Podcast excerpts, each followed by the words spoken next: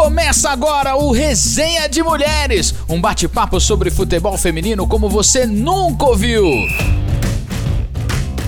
Fala galera, eu sou Natália Beatriz e estamos começando o episódio de número 6. O esporte não escolhe gênero, o esporte exige craques. E hoje nós estamos de casa nova com a agência Iman para iniciar uma nova temporada do nosso podcast. E eu vou começar chamando elas para se apresentarem. Ariadne Brito, como que você está? E aí, galera, estou muito bem. Espero que vocês também estejam bem, com muita saúde. Vamos iniciar mais um podcast com muitas novidades, muitas informações sobre futebol feminino e do mundo afora. É isso aí, Ari. Muitas informações hoje do nosso podcast. E você, Carla, Fogo no Campinho, como que você está? Conta tudo pra gente. E aí, gente, tudo bacana? Eu estou muito bem. Espero que vocês também sejam todo mundo aí muito bem. Enfim, mais um podcast pra conta. E a gente tá o quê? Enjoadíssimas de casa nova. Espero que vocês gostem. Vem com a gente, pegue sua máscara e seu álcool em gel e vamos aí, mais um podcast. É isso aí, Carla. Não podemos esquecer que ainda estamos vivendo uma pandemia. E você, Tayla, como que você está? A nossa Sandy do nosso podcast. Olá pessoal, eu tô bem, espero que todos estejam bem, se cuidando, como a Carla disse, máscara, álcool em gel. E vamos aí para mais um podcast falar muito sobre futebol feminino, trazer muitos debates para vocês. É isso aí, hoje o programa está repleto de debates. E você, Vitória, como que você está? Como foi a sua semana? E aí, galera, por aqui tá tudo bem. Espero que com vocês também esteja tudo bem, todo mundo esteja em casa, se cuidando. E vamos que vamos, que hoje a gente tem muita coisa boa. Tem, temos quadros novos estreando aí, estou muito ansiosa. E vamos embora, que tem muita coisa legal para acontecer hoje. É isso aí. Como a Vitória disse, nós estamos estreando quadros novos hoje no nosso podcast. O podcast está ficando enjoado, a gente está ficando melhor aí no quesito de podcast. E para iniciar essa semana aí, a CBF anunciou que vai custear os testes de todos os elencos da Série A1 e A2, como na, no último podcast a Carla cornetou aí, deu aquela cobrada para ver o que ia acontecer, né, sobre questão dos times, já que a Federação Paulista de Futebol tinha anunciado que ia custear os testes das, dos times femininos é, de São Paulo, a CBF resolveu que vai custear de todos, desde o masculino até o feminino. Vão acontecer aí os testes por elas. Já que a, o Brasileirão Feminino volta no dia 26 de agosto aí, é, com a quinta rodada que restam aí para os times concluírem. Mas a gente também vai falar sobre a volta aí dos times é, femininos de São Paulo. Os quatro grandes já voltaram a treinar, tá acontecendo os testes dentro das suas equipes. Os grandes de São Paulo estão se preparando porque são aí um pouco mais adiantados então eu vou começar por ela, Vitória. Como que está acontecendo as coisas lá no Corinthians? Os testes aconteceram, as jogadoras estão treinando. Conta tudo pra gente, Vitória. É isso aí, Nath. O Corinthians voltou a treinar na última semana de julho, né? Já aí com os testes realizados, já a gente já tinha contado aqui que o Corinthians tinha fechado uma parceria com uma startup do ramo da saúde para poder aí realizar esses testes, né? Não esperou pela CBF, já se adiantou, já fez os testes. Três jogadoras da equipe feminina testaram positivo para a Covid, já foram afastadas, estão seguindo todos os protocolos aí de segurança, né? E nesse retorno aí dos treinos, o Arthur Elias, o treinador da equipe feminina, ele deu uma entrevista no início dessa semana dizendo que está bem satisfeito com o resultado das meninas, ele teve das meninas, ele teve aí já alguns dias para ver o sentir o ambiente, né, ver como que as meninas estão fisicamente. Ele disse estar bem satisfeito, disse que as meninas voltaram com uma forma física legal, né, e, enfim, pelo, pelo, pelo tempo que ficaram paradas, né, foram aí quatro meses sem treinar em grupo, elas estavam fazendo treinamentos aí na medida do possível nas suas casas, o Corinthians dando suporte aí conforme é, né, as coisas puderam ser feitas, né, conforme, é, é, enfim, deu para fazer. E é, a equipe, inclusive, está sendo acompanhada por uma equipe de, de inteligência, né? Uns analista de, analista de desempenho, que ele montou todo um planejamento do, enquanto a equipe esteve fora do CT e agora também é uma, uma questão toda teórica e também prática para que as meninas entendam o que aconteceu com o corpo delas nesse tempo elas ficaram paradas e o que vai acontecer agora daqui para frente para que elas voltem aí sem muitos danos, né, sem muito, muita perda é, nesse, por esse período paradas. O Corinthians volta a campo no dia 26 de agosto, né? É, é uma das equipes que ficou com o jogo pendente, então volta ainda pela quinta rodada contra a Ferroviária no dia 26 de agosto. É isso aí, Vitória. O Corinthians vai enfrentar a Ferroviária, como ela disse, que foi aí um dos que disputou aí no, no último ano aí três, três é, fases finais, duas final da, uma final da Libertadores e uma final do Brasileirão e a semifinal do Paulista. Então, o Corinthians enfrentando a Ferroviária para essa volta de Brasileirão feminino. E agora eu vou chamar a Ariadne para contar para gente como que está o São Paulo, as meninas do Tricolor Paulista já voltaram? Como que estão as informações por lá? Bom, as meninas do São Paulo já voltaram a treinar na semana passada. Elas tiveram também um acompanhamento de treino em casa, online, na medida do possível, mas agora voltaram com o coletivo. Porém, os testes só foram realizados nessa semana. Ainda não temos é, os resultados. Vamos ter que aguardar até o final da semana para saber como está a saúde das meninas, porque só agora que eles conseguiram testar. Mas enquanto isso, as meninas estão treinando para o retorno do Campeonato Brasileirão A1, que nessa, nessa temporada elas subiram, né, do A2, foram campeãs ano passado e agora subiram para o A1.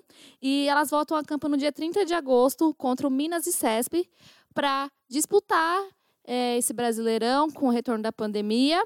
E elas estão ocupando a nona posição da tabela com oito pontos. É isso aí, Ariadne e o São Paulo pela primeira vez, junto com o Palmeiras também, disputando a Série A1 do Brasileirão. Mas agora eu vou chamar a Carla para contar para a gente as informações sobre as sereias da Vila.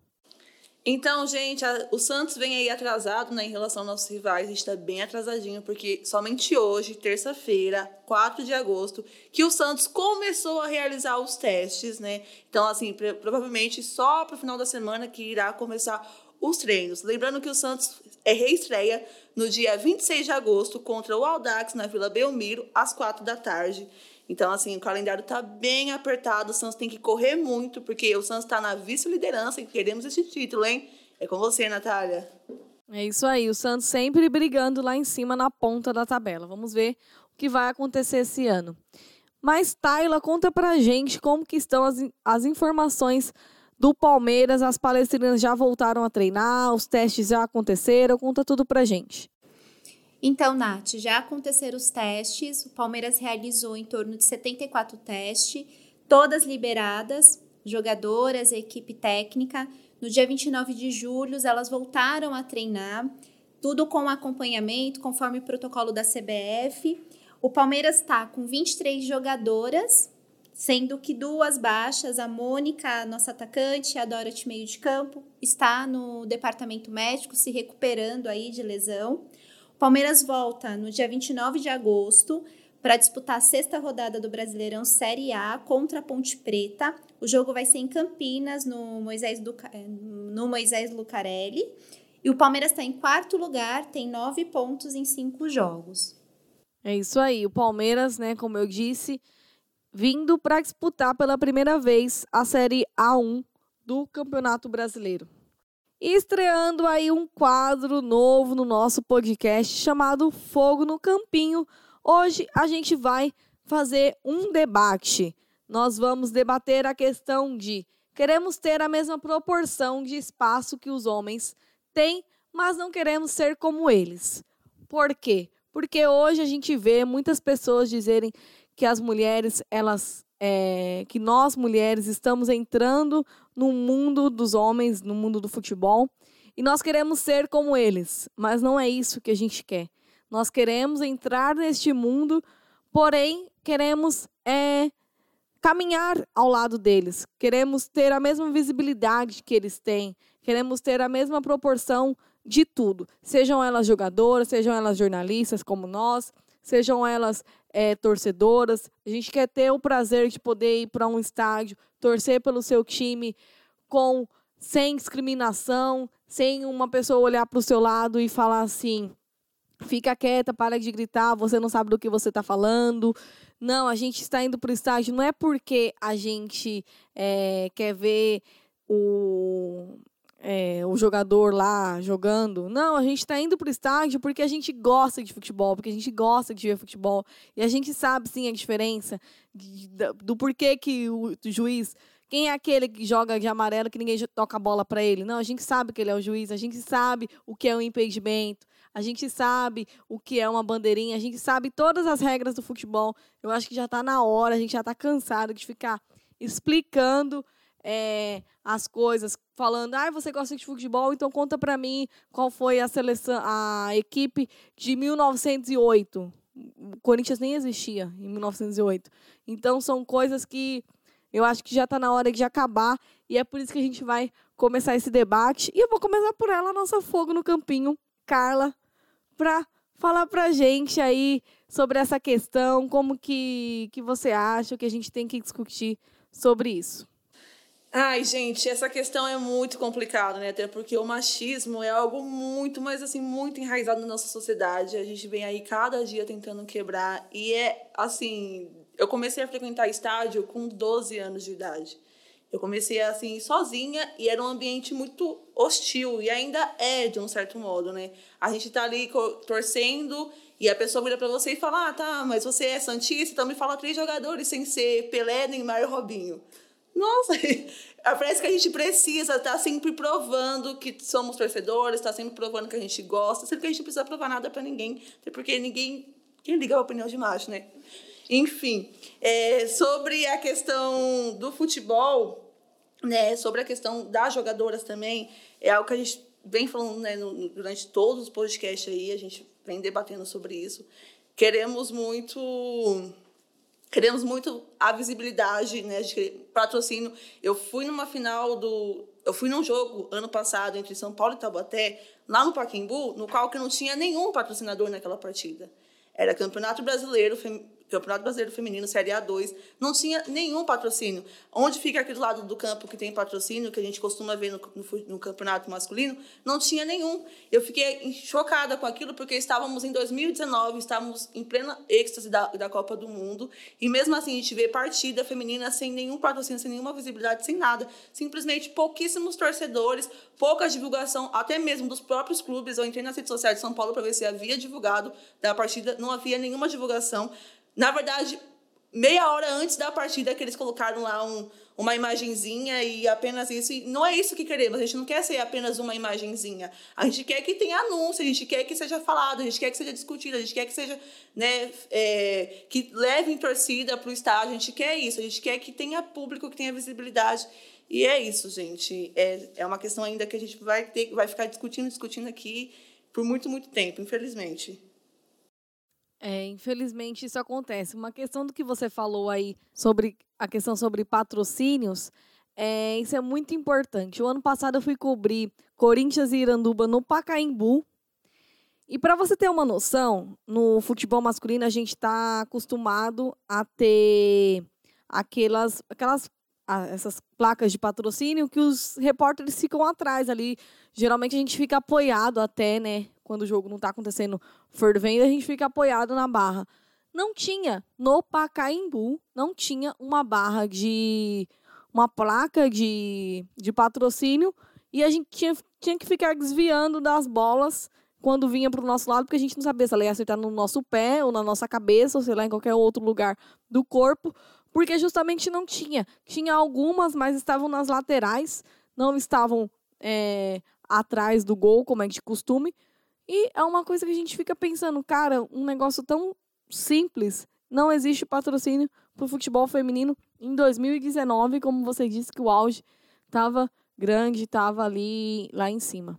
É, e nem em 2020 também a gente segue vendo essa realidade bem distante, né? Ainda mais agora em tempos de pandemia, onde a bucha tá sobrando para o futebol feminino, a bucha tá sobrando é, para tudo que envolve realmente os setores femininos dentro do esporte, né? Porque o masculino ele é sempre é, muito mais valorizado, porque obviamente gera mais lucro, então a galera vai priorizar realmente o que dá dinheiro, né? E puxando o gancho do que a Nath falou, eu, eu também estava nesse jogo e uma coisa que me chamou muita atenção E eu até é, co quero cobrar que a, as torcidas nesse jogo, foi, é, esse jogo rolou uma ação da, da Nike, né, que é a fornecedora de material esportivo do Corinthians, para chamar a torcida para assistir esse jogo.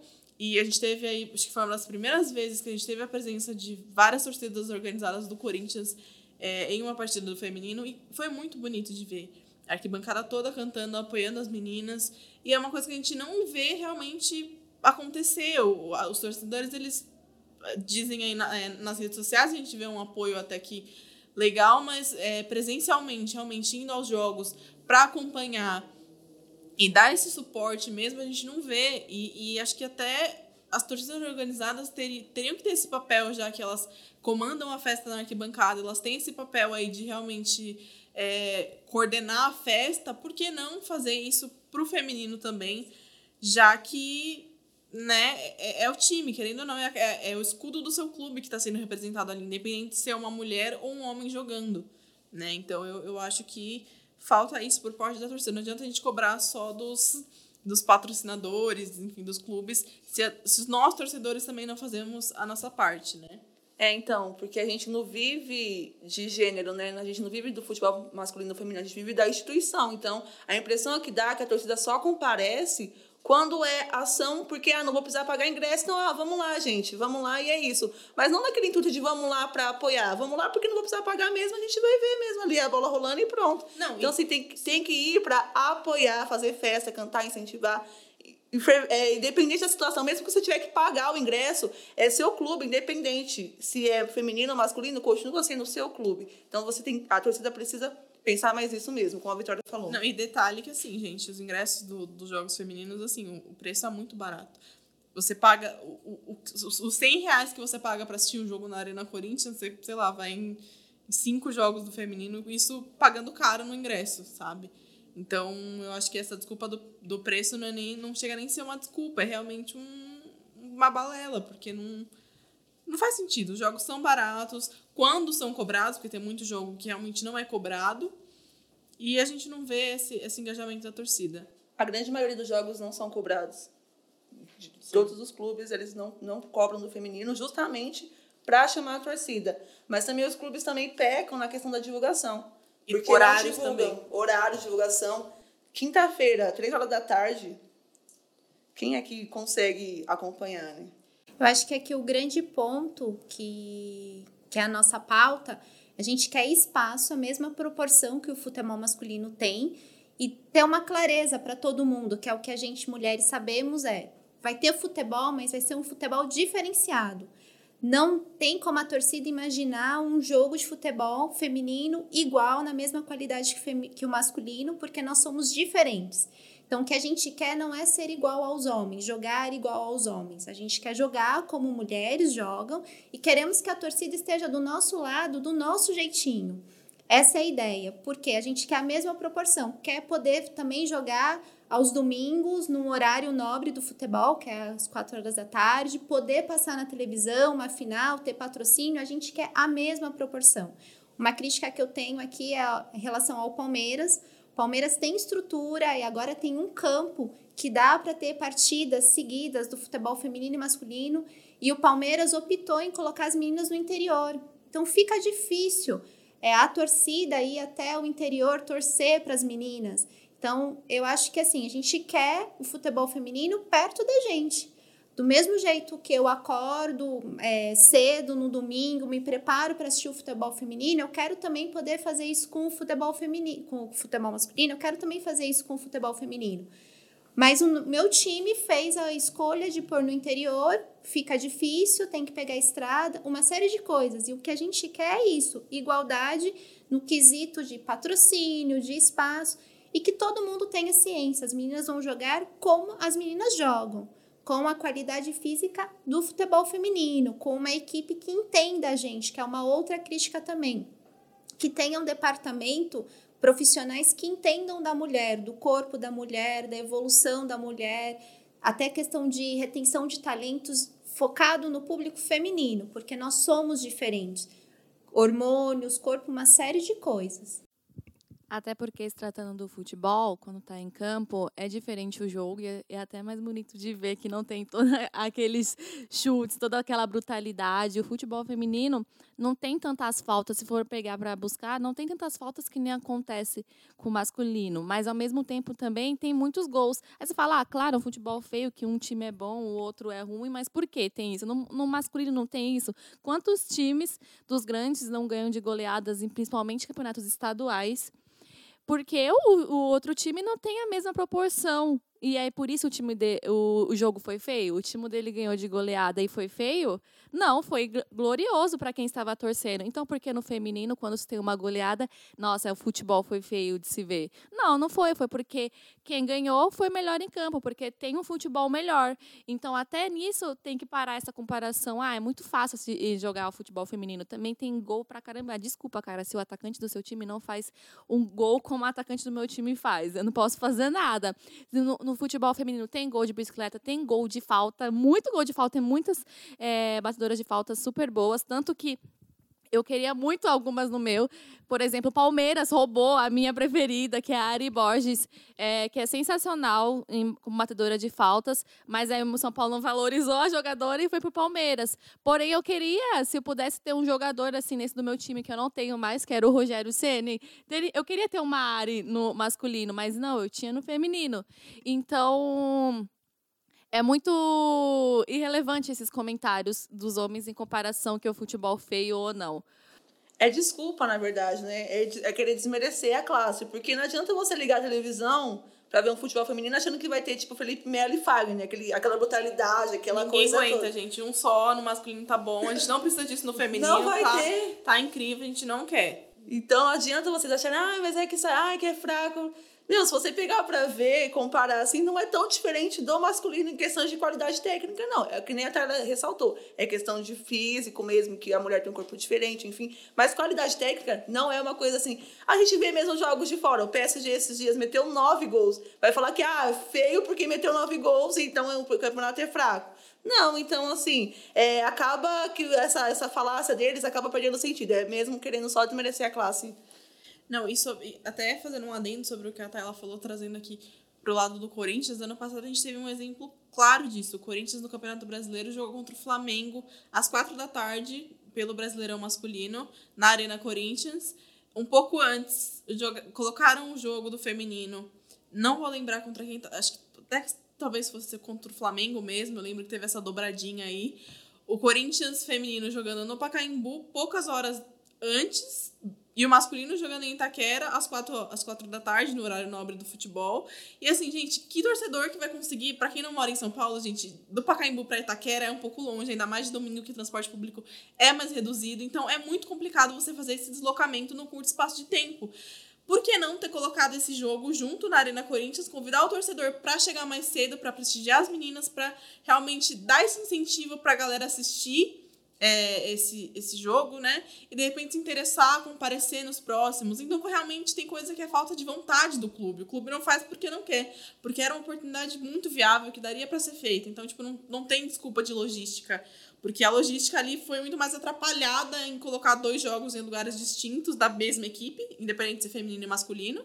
Era, era o Corinthians em campo, e a torcida do Corinthians é uma só, a torcida do Corinthians é a torcida do Corinthians, e você dividiu sua torcida, ou não, né? Porque obviamente que a torcida ia priorizar o masculino.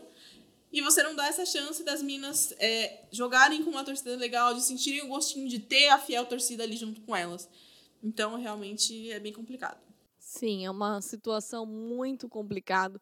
Eu acho que uma coisa que também tem que parar, é, isso é muito do ser humano, que a gente sempre tem que diminuir o outro para exaltar um. Então, isso acontece muito no futebol feminino. Para é, exaltar as meninas, eles diminuem um, o masculino. Ou para é, exaltar o masculino, diminui as meninas tem até aquela piadinha lá, para de jogar como mulher, joga como homem, que não sei o que lá. Meu, não. Se você for olhar, tipo, meu, a gente tem exemplos claros. Aqui no futebol paulista, a gente tem Cristiane, que joga muito, muito, muito. A gente tem a Marta, cinco vezes melhor do mundo. Então, meu, não dá mais para ficar falando para de jogar como mulher, joga como homem. Não, cara, joga como você mesmo, como homem, ou, ou joga você mesmo como mulher. Não tem que ficar mais fazendo essas piadinhas sem noção, porque são completamente sem noção. A gente está num ano de 2020 que muita desconstrução está acontecendo na nossa sociedade, e eu acho que isso também precisa ser desconstruído. A gente precisa evoluir nesse pensamento do futebol feminino, na questão da torcida, na questão é, de discussões. Se você, homem, é, não está contente com o que eu falo, que eu entendo de futebol, o problema é seu. Eu vou continuar entendendo de futebol e isso é o que me importa. Porque eu entendi de futebol, porque eu passei a gostar de futebol. Quando eu comecei a assistir os jogos, eu fui a pa passar a entender, e muitas pessoas falam bem assim: ah, mas futebol não dá dinheiro, futebol não leva você a lugar nenhum. Me levou sim, porque eu consegui o meu diploma graças ao meu TCC que eu fiz sobre futebol. Então, né, eu acho que eu sou uma diferença e, e, e, nós estamos conseguindo espaços em diversos lugares porque a gente fala de futebol, porque a gente gosta de futebol. Então, a gente fala de futebol feminino, a gente fala de futebol masculino, a gente vai continuar falando em diversos lugares e se as pessoas não entendem isso, eu acho que está na hora da gente parar e refletir. Por que, que eu não consigo debater é, futebol com uma mulher?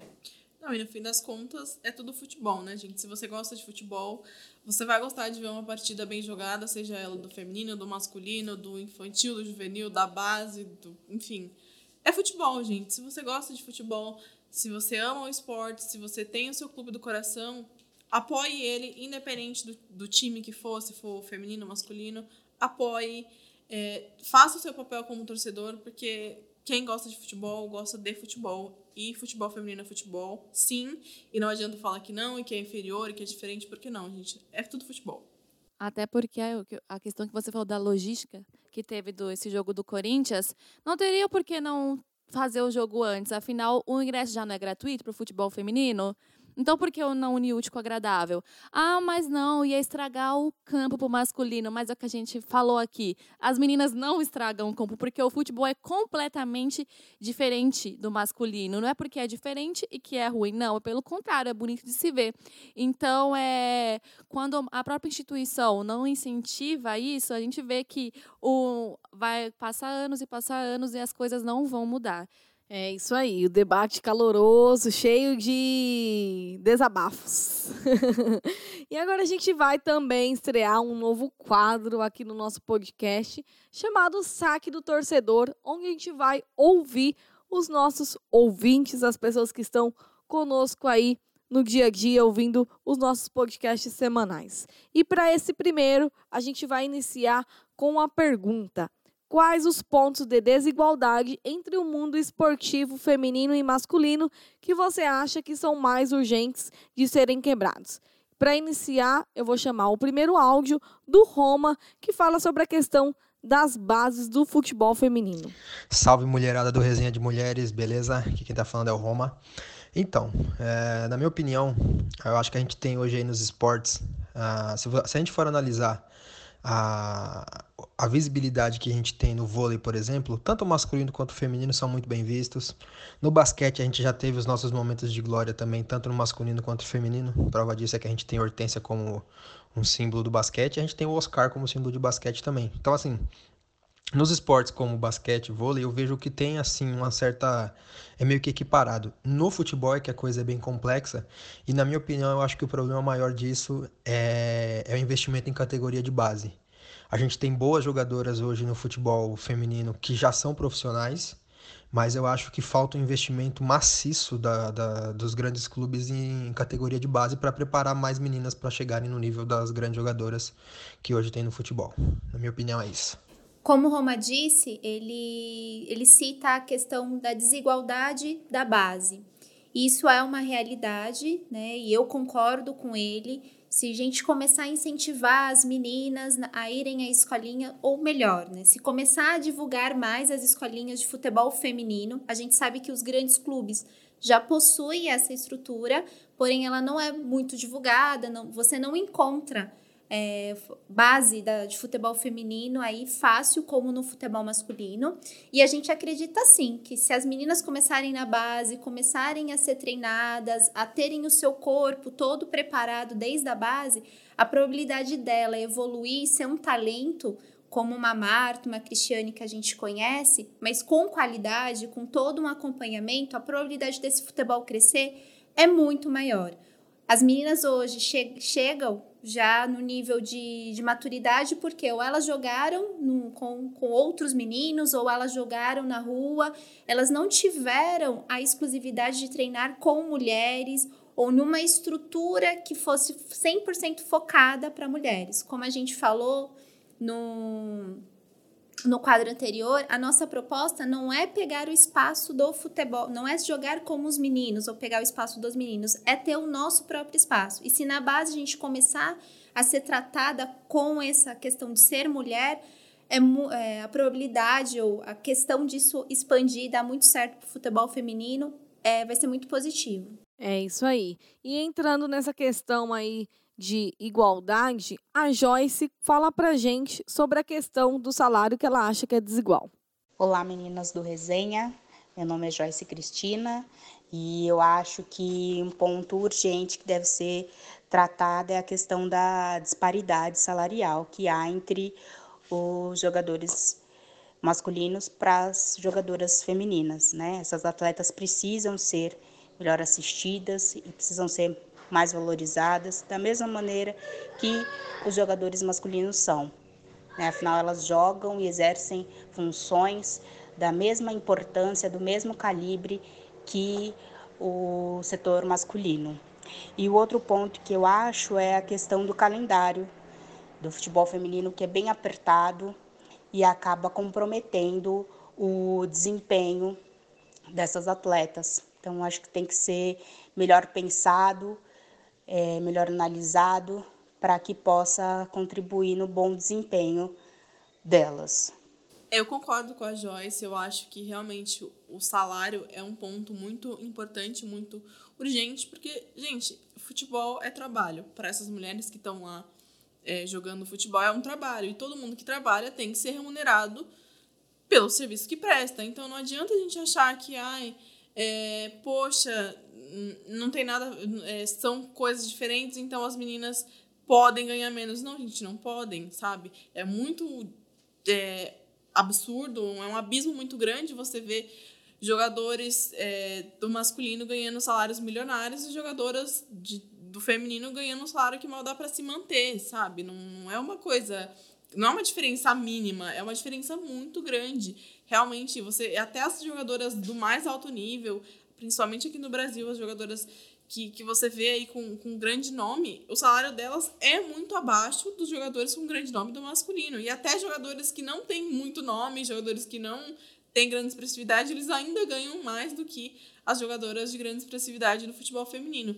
Então a gente pensa, ah, mas é, tem menos patrocínio, é, é menos dinheiro que entra, tudo bem, mas.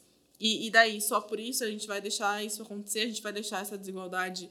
É, continuar crescendo. Então, acho que os clubes têm que parar, sentar e ver o que, o que a gente pode fazer para mudar isso. O que, que a gente pode. É, onde a gente pode trabalhar para que esses pontos de desigualdade eles sejam cada vez é, diminuídos, para que realmente um dia a gente chegue num ponto de a gente ver é, atletas do feminino e do masculino sendo remunerados da mesma forma pelo trabalho que desempenham, porque, gente, como eu falei no quadro anterior, é tudo futebol. Então, se é tudo futebol, não tem por que ter é, essa diferença tão grande na remuneração. É, existe um disparo muito grande entre o futebol feminino e o futebol masculino na questão de salários. E também existe na questão de estrutura, né? A Juliane vai falar pra gente aqui a sua opinião, o que ela acha. Fala meninas do Resenha de Mulheres, tudo certo com vocês e todos os ouvintes aí?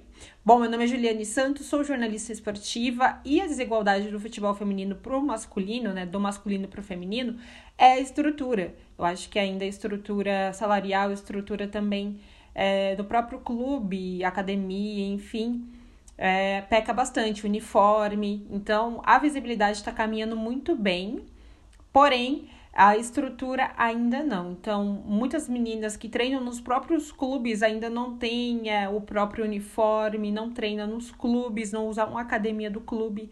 O salário também a gente sabe que ainda né, tá evoluindo, ainda falta bastante. Então, estrutura, eu acho ainda é um fato crucial do futebol feminino para o futebol masculino. Muito obrigada mais uma vez, um beijo.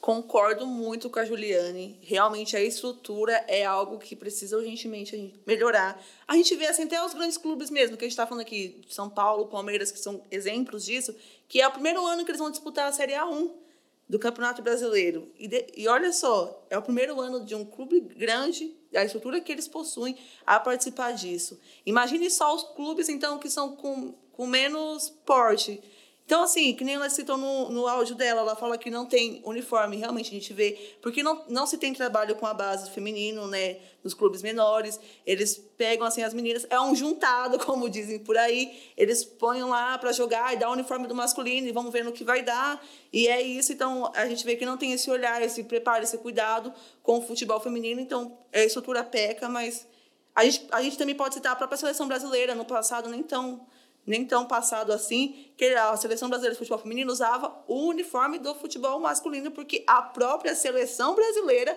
não tinha condições e estruturas de ter um uniforme. Então, assim, a gente vê que, infelizmente, isso são reflexos que até hoje estão aí e quem sabe agora com, com essa visibilidade que aumentou de 2019 para cá, a gente não consegue quebrar isso e melhorar a estrutura. É, isso é uma verdade. Infelizmente, alguns anos atrás, as meninas ainda tinham que jogar com o uniforme né, dos mas, do masculino. Mas agora a gente vai ouvir o nosso último áudio, que é do William, que ele fala sobre a questão de patrocínios e faz aí um resumo de tudo que as outras pessoas falaram nos áudios. Oi meninas do Resenha, eu sou o William e hoje eu vou falar a minha opinião sobre a diferença entre o futebol masculino e feminino. Bom, eu listei três principais diferenças para mim, que é estrutura, salário e patrocínio. Bom, relação à estrutura, é, muitos times femininos aí não tem o básico, né, para treinamento, como um campo digno, um bom material com cone, colete, entre outros, para poder treinar, às vezes até o campo, né, irregular para elas praticarem futebol. É a questão do salário. Eu acho que está muito longe ainda comparado com o futebol masculino. Acho que eu não sei exatamente falar isso em porcentagens, mas é uma diferença enorme. E também entre a relação aí, né, com o salário, a questão do patrocínio, onde muitas meninas que já não ganham bem ainda usam os seus recursos do salário para, sei lá, comprar uma chuteira, uma caneleira, sem ter alguém ali que patrocine elas e ajude elas de alguma forma. Bom, o que o William falou é muita verdade. Nós vemos a questão do patrocínio, é, começando, vamos dizer, pelas camisas das meninas, como foi citado, que tem muitos clubes que, clubes que as meninas usam o mesmo uniforme da seleção masculina, que é uma vergonha. E a CBF antes não tinha não é que não tinha estrutura, condições, eu não tinha vergonha na cara mesmo de deixar as meninas usando a camisa dos meninos. É, às vezes somos julgadas até pela questão, ah, se vocês não querem, vocês querem diferença, então por que ficam usando as cinco estrelas que foi o masculino que conquistou? Bom, a CBF também é uma instituição, a seleção brasileira também é uma instituição. Então, no dia que as meninas foram campeãs, eu quero também a estrela do masculino. E se não tiver, então que eles façam a nossa própria camisa, porque eu acho que eu só acho que só assim que elas vão eles vão passar a querer fazer é, uma camisa com o logo só para o feminino. Mas enquanto isso chegou o tempo delas terem a própria camisa.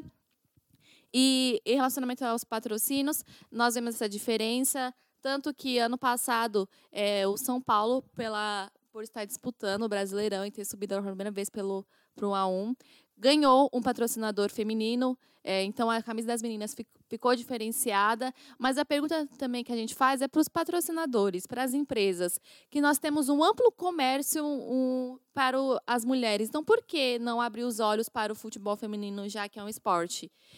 É um esporte e tem que tem uma visibilidade, porque o futebol tem uma visibilidade para o mercado. Então, por que não investir no futebol feminino? É uma, um adendo que nós temos que fazer também para essas empresas, para olhar para o futebol feminino e ver que tem como crescer e tem como é, usufruir da imagem do futebol feminino nos clubes. É, isso é uma grande verdade. Né? Nós temos muitas empresas grandes que são voltadas para o público feminino, que poderiam aproveitar essa oportunidade, né, que o futebol feminino é, vem tendo aí desde a Copa do Mundo do ano passado, que foi uma grande crescente aí. A única que a gente teve que viu uma ação muito legal foi a, Avon e a Uber, que depois teve o campeonato é, lá com a seleção brasileira, que foi o campeonato da Uber. E que deu aí uma visibilidade, né? Mas eu acho que já está na hora, né, da, das grandes marcas aproveitarem esse boom que está tendo no futebol feminino e apoiarem de verdade, trazerem patrocínios para as camisas, colocarem patrocínios é, durante os jogos, é, as barras, né, as placas de, de patrocínio nos jogos, até para os jornalistas se apoiarem, que falta. Falta, falta muito. Salvem os jornalistas. É. E agora, já caminhando para o final do nosso podcast, a gente, como prometido, né, que a gente iria falar de futebol masculino também. Nessa semana estamos na reta final do Campeonato Paulista. Teremos aí um derby, um clássico, o maior clássico do Brasil, para mim. Não tem aí outra resposta a não ser essa tá lá junto com, com, com disputando lá de igual para igual com Barcelona e Real Madrid. Então, é, temos Corinthians e Palmeiras. Já nessa quarta-feira, o Corinthians joga lá na Arena Corinthians, disputando aí uma briga é, pela sétima vez, os dois disputando. Meninas, conta pra gente como que tá as, as, os preparativos, como que tá as informações, começando por ela, Vitória. Bom, gente, o Corinthians estava aí, né, antes dessa pausa aí por conta da pandemia. O Corinthians era a quinta força, né? Porque é, nos, nos anos anteriores a gente sempre chegava como a quarta força, né? Porque era sempre Santos, Palmeiras, São Paulo. E a gente ali em quarto. Esse ano a gente virou quinta força, porque entrou aí o Red Bull Bragantino, que fez um, um campeonato belíssimo, né? Enfim, ninguém esperava que fosse chegar tão bem. E ganhou esse, esse novo patrocinador aí, chegou muito bem, fez a melhor campanha da fase de grupos e fez o Corinthians entrar aí para o lugar de quinta força. Então ninguém acreditava. Todo mundo falava: não, o Corinthians vai voltar brigando para não cair, o Corinthians vai ter muita sorte se não cair. E, gente, a camisa pesa, né? A gente tem que deixar isso claro: que a camisa sempre pesa. O Corinthians ganhou o derby do Palmeiras na volta, né? O primeiro derby aí do ano, a gente já muito feliz da vida, ganhamos. Eu confesso que, para mim, ganhar o derby já tinha sido um grande título, então eu já estava tranquila. Falei, ganhamos o derby, não precisamos de mais nada. Né? Aí o Corinthians foi, ganhou do Oeste. O São Paulo, agradeço, né? Ganhou do Guarani para fazer a gente classificar, classificamos. Depois passamos do Mirassol, né? Final, é, a torcida de São Paulo conseguiu ver um jogo de time é um jogo bem jogado, né, no, no, no seu estádio. Agradeço, inclusive, a presença do público São Paulino nos totens lá no Morumbi, no último jogo contra o Mirassol. O Corinthians conseguiu passar e estamos na final para enfrentar, enfrentar aí o nosso rival da Barra Funda. Com muito prazer, mais uma edição. Eu espero que a gente tenha aí a mesma sorte que tivemos em 2018. O famoso 8 de abril, né? Quem, quem viveu sabe, quem viveu lembra. E é isso, gente. Eu tô, eu tô confiante, né? Óbvio que sempre, sempre estarei confiante. Não vai ser um jogo fácil, a gente sabe. Jogar contra o Palmeiras nunca é fácil. E derby é, é, é jogo, é jogo único, né? Cada jogo é um jogo. Cada disputa é uma disputa, então não dá pra gente falar que ah, um tá em melhor momento, outro está em pior momento. É ali os 90 minutos. Não tem como a gente apontar um, um vencedor. Né? Eu espero que a sorte, mais uma vez, se repita e seja boa pro Corinthians. É, o Corinthians aí na briga pelo quarto título consecutivo e o Palmeiras vindo de um jejum de 12 anos sem ganhar um título. E a gente tem do lado de lá, né, do lado do Palmeiras, Vanderlei Luxemburgo, que na última passagem pelo Palmeiras conquistou aí seu último título, né, em 2008, conquistou o último título do Palmeiras e também é um dos caras que gosta de quebrar jejuns, né? Então, Tayla, como que estão os preparativos do Palmeiras? Como está sendo essa semana? Já começamos com uma briga fora de campo, né? Tem teste, não tem teste? Como que tá a situação lá do lado do Palmeiras? Exatamente. Como sempre, derby polêmico dentro e fora de campo, né? É, diferente do Corinthians, o Palmeiras voltou aí pós-pandemia, numa queda, né? Os dois jogos, os dois, não, os três últimos jogos foram terríveis. Inclusive, não acreditei que chegaríamos na final, porque foi triste, foi uma sofrência incrível assistir os jogos do Palmeiras. Triste em começar pós-pandemia e perdendo um derby. Ninguém quer perder um derby. A gente perdeu por um erro. É assim, Avenida Diogo Barbosa, né? Péssimo. Rony, então, que veio como esperança, não tá jogando nada. E a nossa sorte foi que nas quartas de final, a base, né, os meninos aí brilharam e a gente conseguiu classificar um jogo que realmente totalmente diferente do que a gente tinha visto é, no início da temporada. E como a Nath disse, né, extra-campo começou essa polêmica do elenco do Corinthians não querer fazer teste e o Palmeiras brigando para ter teste e toda aquela polêmica. E pelo que eu entendi, vai ser feito teste para todo mundo, todo mundo vai fazer teste, e quarta-feira vai todo mundo testado para o próximo jogo. E essa final para mim tem um gostinho especial, né? Porque naquele grito que tava lá na, na Allianz Parque para aquela vitória e tudo mais, enfim, não tinha VAR e o VAR apareceu em 2018 para contestar esse título do Corinthians como do nosso lado aqui foi muito triste, que tudo que aconteceu, tá lá no, no estádio, ver tudo aquilo foi terrível. E a gente tem a oportunidade, mais uma vez, de ganhar um Paulistão dentro de casa, agora dessa vez, de novo com o Luxemburgo. O Luxemburgo tem um histórico aí, nossos últimos títulos foi com o Luxemburgo. Então, da última conquista de 2008 também foram 12 anos de jejum. Luxemburgo veio e conseguiu esse título e, como a Nath diz, ele adora quebrar tabu. Quem sabe aí a gente quebra esse tabu, não deixa o Corinthians ser é, quatro vezes campeão consecutivo, que se acontecer vai ser algo inédito, né? A gente não quer isso, a gente quer esse título, a gente quer igualar a quantidade de, de vitórias aí do derby tamo aí, né? Como a Vitória falou, cada derby é um jogo, não tem como aqui falar, cravar quem é o favorito, vai todo mundo entrar de igual a igual, é como se começasse do zero aí. Vamos ver o que, que o Luxemburgo vai inventar, o que, que o outro lado também tá pensando, o Corinthians, em relação a tudo isso, né? Expectativa é ser campeã aqui, na 12 anos de jejum, né? Pois é, gente. Será que o, a taça vai para Itaquera ou para Barra Funda? Fica aí. Questionamento. pô, fechou, pô, fechou. Fica aí. Pô, fechou, é moleque. Fica aí esse questionamento. Mas, Ariadne, como que estão as coisas do outro lado do muro, lá na Barra Funda? São Paulo, né? A gente sabe que a última alegria do... do a última vez que o São Paulo é, apareceu num... num pôster de campeão foi naquela vez lá que o um jogador do, do, São Paulo tava atrás do, da foto nem do Corinthians lá.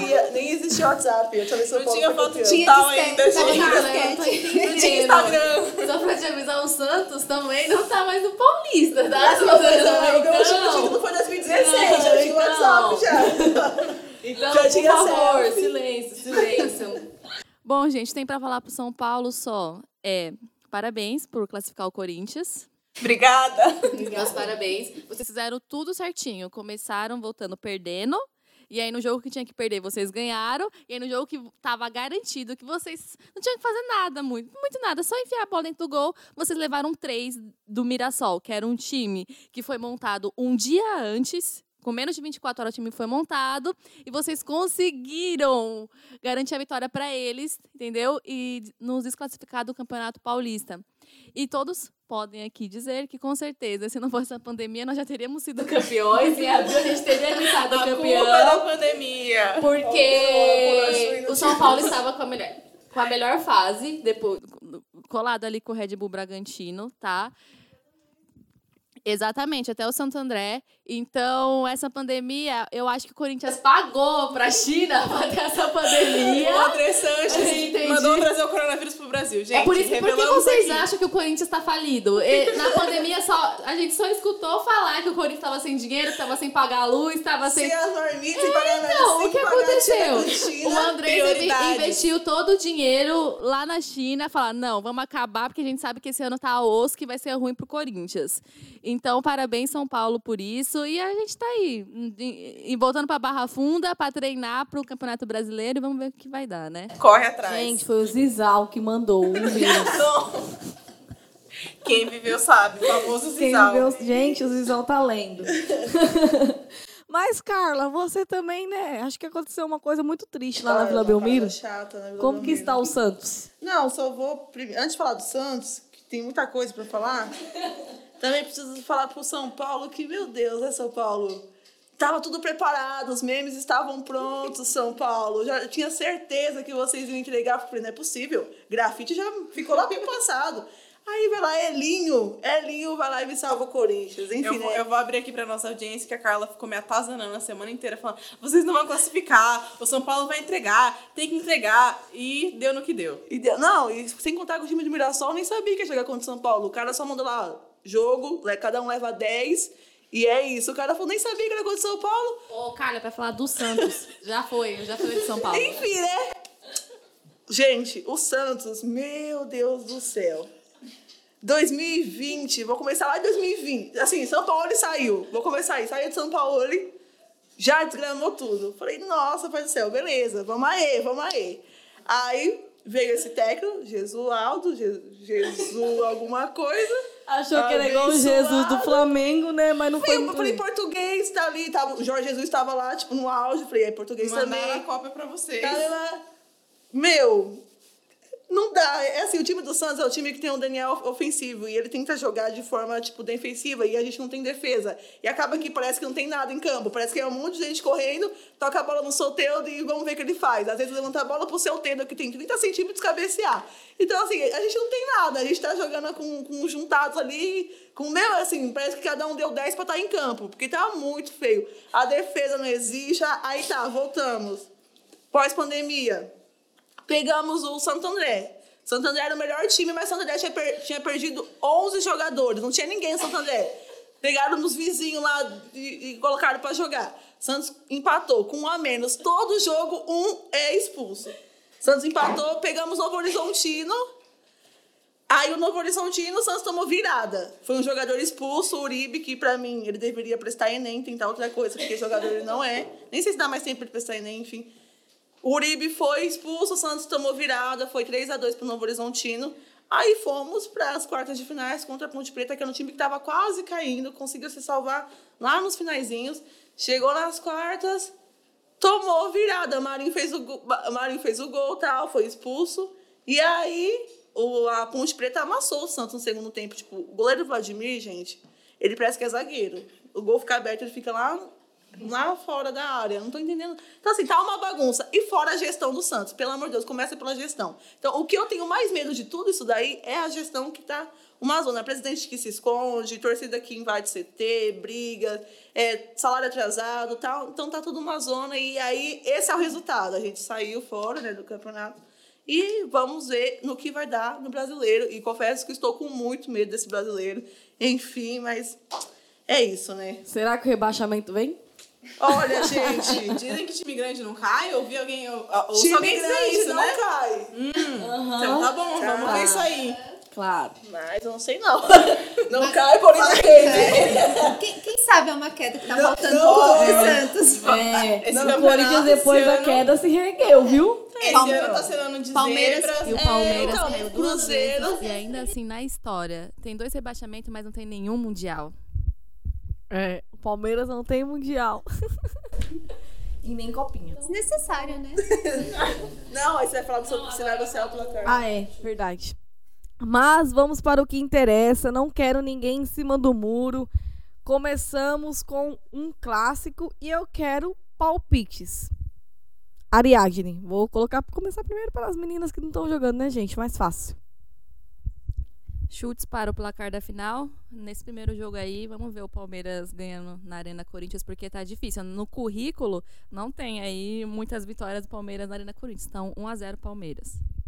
Então, gente, olha, eu não vou falar aqui pra vocês que eu acho que o Corinthians vai ganhar esse campeonato. Eu já tinha falado, assim, nos bastidores, que se o Corinthians tivesse classificado, o Corinthians ia chegar até a final e ia levar esse campeonato. Até porque, é, em clássico, o Corinthians, você vê o retrospecto aí, ele acaba se sobressaindo em relação ao Palmeiras. É, o Palmeiras é bem. bem. bem. Bem assim do Corinthians, né? O Palmeiras tem assim uma certa pressão interna quando joga contra o Corinthians. Então acho que vai ser goleada do Coringão, 1 a 0. Daquele jeitinho, jeitinho corintiano. Somente uma bola, um gol e todo mundo retrancou, coloca até a mãe embaixo da trave. É isso, 1 a 0 pro Corinthians. Tyler. Bom, eu tô com medo desse jogo, mas eu sou clubista. Eu acho que vai ser 2 a 0 pro Palmeiras e a gente campeão na Allianz Parque, gritando campeão em cima do Corinthians aí. Aí que aquele na rosa. 8 de abril tá engasgado. Eu te entendo, Tyler, eu te entendo. Gritei muito aquele dia, hein? Que dia, meus amigos, que dia. Inclusive teve drone no último derby, né? Lembrando essa, essa data histórica. Bom, eu também vou puxar a sardinha pro meu lado, obviamente, né? E assim, como a Carla falou, 1x0 é goleada. Então, eu acredito que o Corinthians vai ganhar em casa. 2x1 em casa, sofrido, daquele jeitinho que a gente conhece. 2x1 sofrido em casa, 0x0 no Allianz Parque, Corinthians campeão. E, de novo, se Deus quiser, repetindo aí 2018, dessa vez um pouco mais fácil, espero, né? Mas, Corinthians campeão pela quarta vez seguida. Espero semana que vem aí poder comemorar esse título aqui com vocês. Gente, 2 a 1 para um Corinthians e Palmeiras é muito, muito difícil. Não, pelo amor de Deus, a história toda do Palmeiras e Corinthians, vocês só A sabem 1 a gente 0 tem 1 o a 0 1 a Ederson 0 1 a voando 0 1 agora, a hein? Não 0 menospreza não, que o. Ederson tá Janderson, voando. Janderson, gol dele. Janderson. Não, gente, 2x1 não, não, não tem base. Eu vou falar meu placar, gente. Calma. Deixa eu falar, né? Vamos lá. A apresentadora não pode ser clubista. Mas vai ser uma goleada de 1 a 0. o gol do Jô, né? Jô Carrasco do Palmeiras. voltou, né? O carrasco do Palmeiras. O Palmeiras God adora Clássicos. Tinha o essa, Jô. essa cena. Então, o Palmeiras não Jô né? pesado vai fazer um gol lá na Arena Corinthians de cabeça. Anotem aí, que tô sendo o Neto, viu? Anotem aí. O Jô vai fazer um gol de cabeça e na volta vai ser um a um lá no Allianz Parque. Eu queria, Ederson. gente, inclusive, deixar aqui registrada a minha tristeza, porque assim, ganhar do Palmeiras é muito bom e ganhar do Palmeiras com o Felipe Melo em campo é muito bom. E o Felipe Melo não vai jogar nessa- nesse jogo de ida, né, no, na Arena Corinthians. Então, eu queria deixar aqui meu lamento. Tô muito triste com isso, porque eu queria jogar com o Felipe Melo em campo, porque tem um gostinho maior. Fagner e Felipe Melo é um embate que eu adoro ver, entendeu? Embate aí de quem é mais cavalo, a gente sabe, né? E o Fagner tem se saído muito bem nos últimos, tem vencido aí essa, essa batalha, então fico aí, O deixo minha leva- tristeza pela ausência do Felipe Melo. Gostaria que ele jogasse. Eu, em particular, já gosto dele não entrar em campo, porque já é um- uma pessoa pilhada. O palmeirense O com medo. Melo em campo, a probabilidade- chance do Corinthians terminar com um a mais É muito grande. muito maior. Então, a probabilidade do Felipe Melo deixar o Palmeiras na mão é muito grande. Então, ele já não entrando, pelo menos a gente termina os dois jogos com 11 em campo. O Fagner e o Felipe Melo não, não ia poder nem passar na Globo, ia ter que colocar no canal Combat, porque ia ser só porrada. mais Da canela é pra porrada. baixo, ou do pescoço pra baixo é tudo canela. Tudo canela, só porrada. E é difícil, mas é, mas é isso mesmo. O Corinthians é campeão, eu falo aqui sem, sem, sem medo nenhum. Inclusive, eu vi um meme esses dias, gente, que é o seguinte. O Fagner, ele só dá o carrinho. Quem lesiona é Deus. Então a gente deixa isso claro aí, entendeu? Não culpem o Fagner. E é, isso aí. e é isso aí, gente. Queria ser que fosse meu time na final, né? Mas não tá, Tá bom, colaborando. É isso aí, gente. Então, vamos encaminhando pro final. Eu queria agradecer a todos vocês que chegaram até aqui ouvindo a gente. E se você chegou até aqui, agora pega o link, compartilha com todos os seus amigos, posta nas redes sociais, marca a gente, arroba resenha de mulheres, underline. Segue a gente também aqui no Spotify, em todas as plataformas. Continua com a gente aí acompanhando nós em nossos, nas nossas é, redes pessoais também. Me acompanha lá, arroba Nath Beatriz com dois T e um Y. Estamos lá sempre falando de futebol. É isso aí, galera. Valeu por acompanhar até aqui. Continue acompanhando. Pegue o link aí. É muito fácil você copiar e compartilhar com seus amigos no WhatsApp. Então façam isso para que a gente possa continuar aqui é, juntos, falando muito de futebol. E na minha rede segue a Ariadne Brito com D mudo NY. E tamo junto. É isso aí, pessoal. Mais um podcast finalizando. Espero que vocês tenham gostado. Compartilhe com o pessoal, com seus amigos. Faça aqui o nosso podcast crescer cada dia mais. A gente adora falar de futebol feminino, adora resenhar, trazer todo esse fogo no parque, no, no campinho, como a gente fez. A meu Insta é Tayla Carvalho. Siga a gente lá também na, no Insta do Resenha de Mulheres. Bom, gente, valeu pela audiência em mais um episódio. Hoje, uma resenha bem acalorada. Gostei de ver. E me sigam nas minhas redes sociais. Eu sou Monteiro Vic no Instagram. E compartilhem o podcast e fiquem de olho no nosso Instagram também, Resenha de Mulheres Underline, que a pergunta para o próximo saque vai sair lá, então fica de olho para poder participar e estar tá aqui batendo esse papo com a gente. Até semana que vem. Então é isso, gente. Desculpa qualquer choro, tá? Porque é muito difícil ser santista, brincadeira. Enfim, gente, muito obrigada por acompanhar. Siga lá nas redes sociais, sigam as meninas, me segue também, meu, meu Insta é arroba Carla Letícia 96. Se não for, é isso mesmo. É, siga também a resenha, o, o início da resenha de mulheres e acompanhe a gente e compartilhe o link. Tamo junto. Muito obrigada pela audiência e é nóis. Boa semana para todo mundo. É isso aí, gente. Também não esqueçam de seguir arroba iiman.ag, iman.agência. É isso aí, gente. Vamos encerrando por aqui. Muito obrigado e até a próxima.